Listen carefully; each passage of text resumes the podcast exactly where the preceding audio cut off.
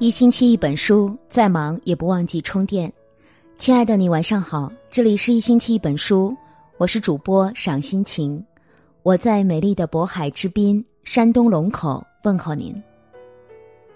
今天我们要分享到的文章是：家越干净越有福。这阵子你一定常常听到这样的话语，老人家常爱念叨的“财不入脏门”。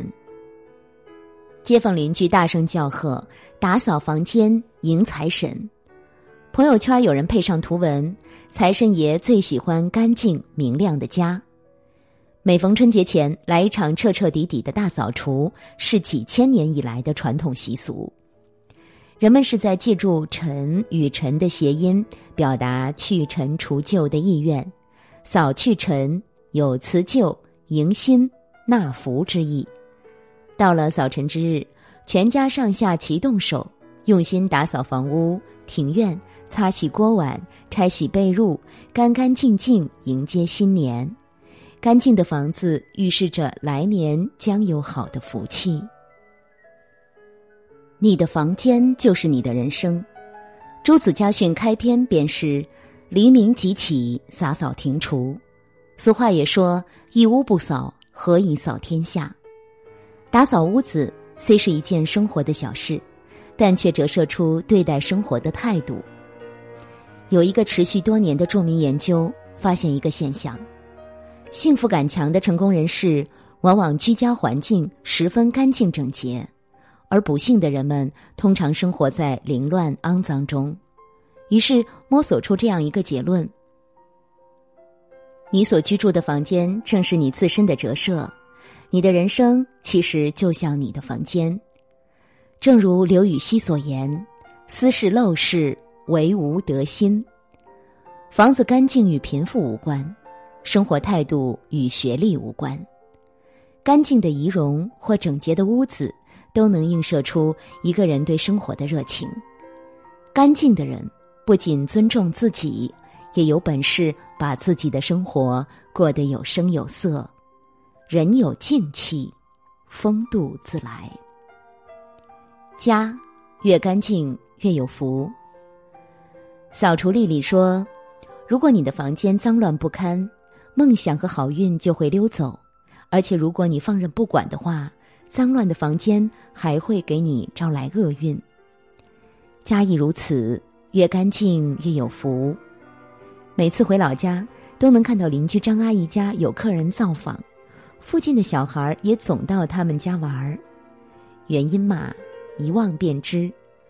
一进他们家，映入眼帘的地板摆设，无一不散发着干净的气息。看着窗明几净、纤尘不染的屋子和坦然有序、满院花香的院子，让人有种说不出的安全感与惬意。财不入脏门，而这样洁净的屋子既吸引人，又吸引福气。清扫房间，教会我们感恩与幸福。近年来，有个提高幸福感的词叫“扫除力”。有人这样比喻：打扫是一件奇妙的小事儿，它能锻炼人的耐性和心智，培养我们的感恩之心，使生活慢慢好转的微妙之法。正如一句名言：“人不是因为幸福才感恩，而是因为感恩才幸福。”如果一个人失去了感恩之心，就会傲慢无礼，以自我为中心，无法容忍他人的缺点。只有当真正亲力亲为的去打扫房间的每一处角落时，谦卑之心才会油然而生。同时，打扫。提升了一个人对幸福感的感知。在打扫的过程中，我们认真的去处理生活的每一个小细节，情感变得温柔细腻，并学会感恩细小的人与事物。拥抱正能量，从房间变干净开始。古人讲：“久入兰室，不闻其香；久住脏屋，不觉其乱。”房子潜移默化的影响着房间主人的精神面貌、生活态度。一个干净简洁的房间，仿佛自带一种阳光属性，能让人充满活力、希望。而身处一个脏乱臭的环境，人的心情难免变得浮躁、烦闷，积蓄负能量。很多人不爱整理房间，声称房间虽然凌乱，但免去了收拾的时间，生活会更轻松自在了。然而，每当需要翻找东西时，却总因东西太多太乱找不到而抓狂，心情一下子由晴转阴。周遭环境没有条理，脑袋也越发的混乱，遇事不能冷静，心情烦闷，人也变得越来越暴躁。一个充斥着负能量的人，又谈何顺心如意呢？想要生活顺心，有好心情，得先从打扫房间开始。清扫房间就是清扫心灵。知乎上曾有人问：“我的生活一团糟，怎么改变？”一个高票回答是：“当你陷入苦恼，对眼前的处境一筹莫展的时候。”就去打扫屋子，清洁房间，往往能清扫你的心灵。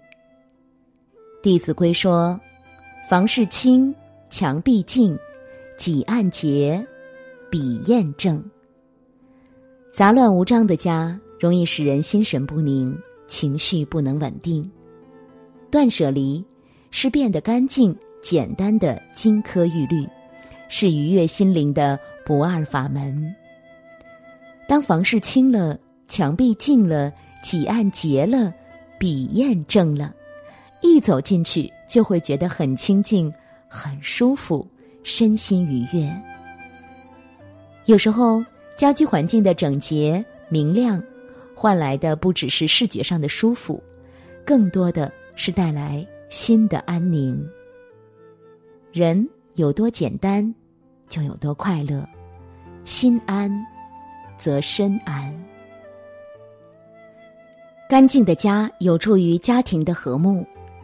试想有两个家庭，其中一个家庭的屋子凌乱不堪，脏衣服这儿一件那儿一件，到处可见没扔的垃圾，甚至连窗户也积着一层灰。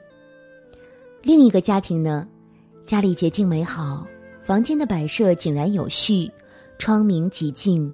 阳光投射进来，充满着朝气。那你会更愿意去哪家拜访呢？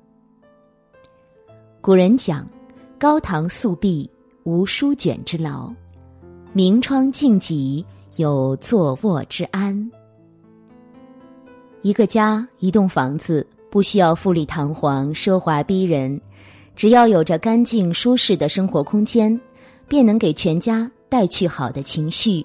和睦的氛围，家庭和睦了，才能更努力的打拼事业，更专注于学业，因为心里知道，即使多累，回去会有个干净温馨的家休憩。都说家和万事兴，一个干净的房子就是家庭和睦的开始。屋内窗台几净，满室飘香，任屋外狂风大作。我自怡然自得，一家人和和美美。今天和大家共同分享的文章就到这儿了，感谢您的守候。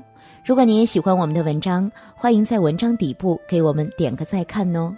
明天同一时间，我们不见不散。我是赏心情，晚安，祝你好梦。